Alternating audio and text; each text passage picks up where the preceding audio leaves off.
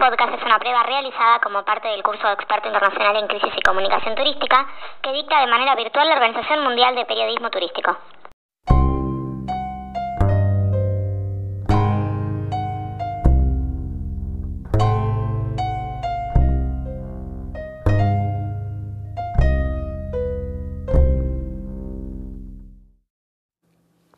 Bienvenidos al primer episodio de Viaje Narrativo, un podcast en el que los invitaremos a realizar un viaje cinematográfico por París, la llamada Ciudad de la Luz. Soy Marina De Vita y en esta ocasión los voy a guiar en este viaje sonoro a la capital de Francia, París, a través de la narrativa que nos presenta el cineasta estadounidense Woody Allen en su film Medianoche en París.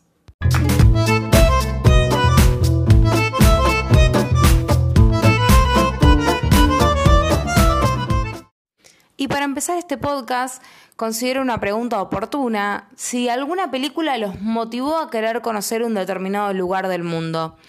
Medianoche en París, esta película del brillante director Woody Allen que se estrenó en 2011, me parece que acompaña ese sentir donde el cineasta estadounidense nos muestra la perfección de una ciudad vista desde los ojos de un turista, utilizando colores eh, amarillos, dorados, con una clara intención de representar lo que sería el, ideal, ¿no? Imaginar eh, la París dorada de los años 20, que es donde justamente eh, añora llegar el protagonista de esta historia. Es un bohemio escritor norteamericano llamado Gil Pender, cuyo papel es representado por el actor Owen Wilson. Eh, Gil Pender llega con su prometida Inés, que está interpretada por la actriz Rachel McAdams, a reunirse con los padres de Inés que se encuentran en París de viaje de negocios.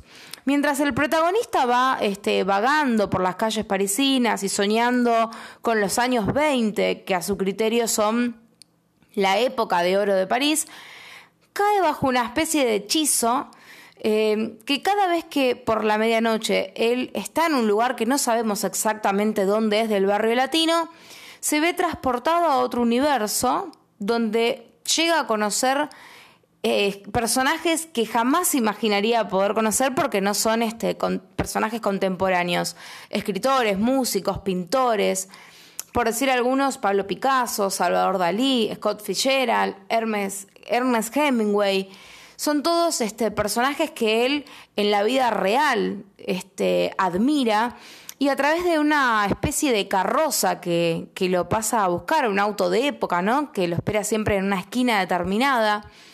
Eh, él a la medianoche logra transportarse a esta París de los años 20, donde todo pareciera ser mágico, ¿no?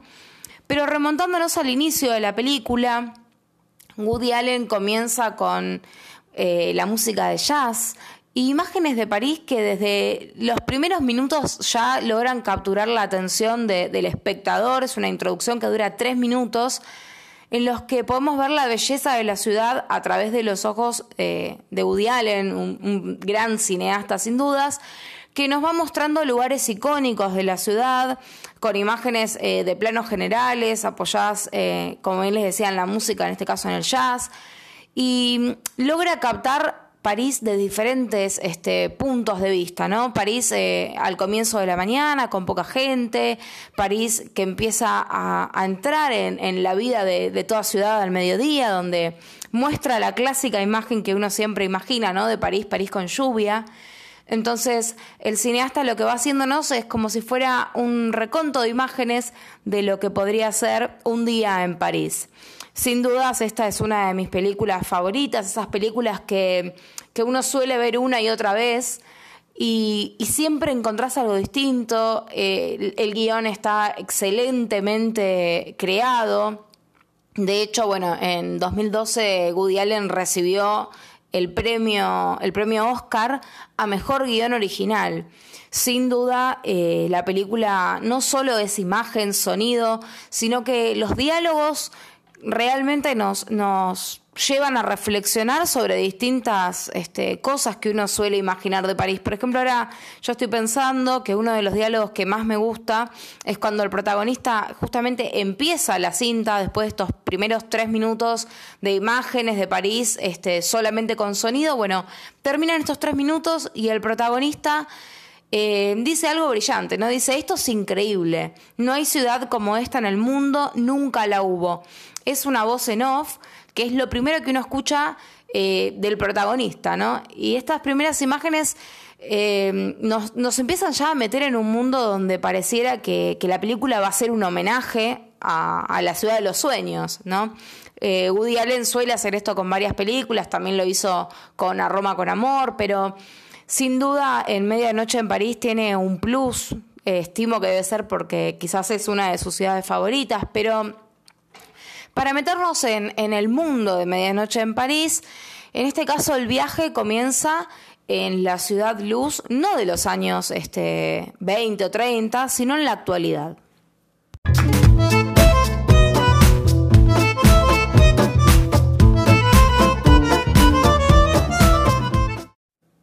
Y como les decía al comienzo, este film eh, mezcla todo el tiempo lo que podría ser ficción y realidad, donde un personaje eh, camina por las calles parisinas, que hasta ahí pareciera ser algo posible si, si ahorráramos y pudiéramos conocer esta maravillosa ciudad, pero mezcla la fantasía, el juego de, del imaginar que podíamos, por ejemplo, conocer a, escritores emblemáticos como Hemingway y pienso también en, quizás no está en la película, pero es algo que yo desearía, eh, a Julio Cortázar.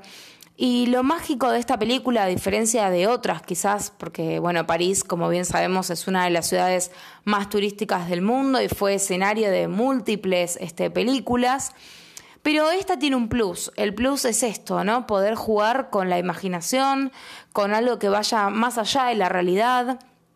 Y lo que plantea muy bien este Woody Allen es esta idea de, de que uno tiende a idealizar las cosas. El personaje en este caso lo que idealiza es otra época de París, donde bien decíamos hoy que sería para él la edad de oro, donde los pintores y los artistas de la época estaban en su esplendor de creatividad. Entonces, me parece que esto es lo que le da el plus a, Medianoche en París, más allá de las grandes actuaciones que tiene y, que cada plano, imagen que vemos está eh, específicamente puesta ahí por algo.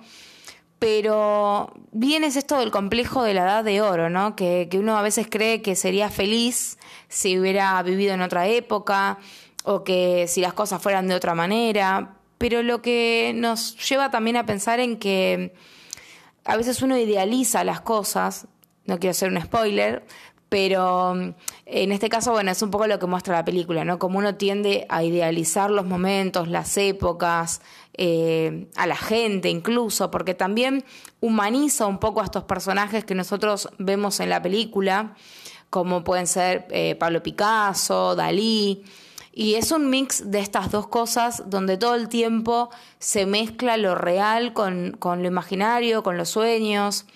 Y sobre todo eh, lo que nos deja la película son imágenes, como ya les vengo diciendo, increíbles de los lugares más visitados de la capital francesa.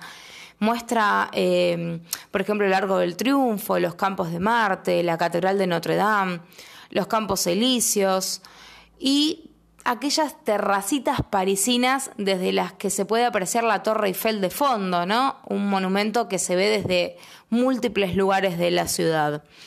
Pero si quieren seguir los pasos del protagonista, hay tours especializados en recorridos que conducirán a los viajeros a pasar algunas horas en los zapatos de Gil Pender aunque el coche mágico ya corre por cuenta de ustedes, no hay ningún operador que, los, que lo ofrezca. Pero bueno, nunca se sabe, es cuestión de, ir a las 12 de la noche a las escalinatas, que no sabemos bien en qué parte del barrio latino de París están, pero es donde, donde el protagonista genera este, este túnel en el tiempo y puede conocer a sus ídolos realmente eh, me parece que es una película que representa muy bien el ideal eh, que los turistas solemos tener de, esta ciudad maravillosa, pero también a la vez termina de, sacar estas cosas que uno piensa, como decíamos hoy, que las idealiza, le termina dando también un poco a la, a la ciudad, eh, la humaniza, ¿no? Si se quiere. Pero bueno, esto fue una breve reseña de, de Medianoche en París, espero que les haya gustado y estaremos pronto hablando de más películas que tienen a París como escenario.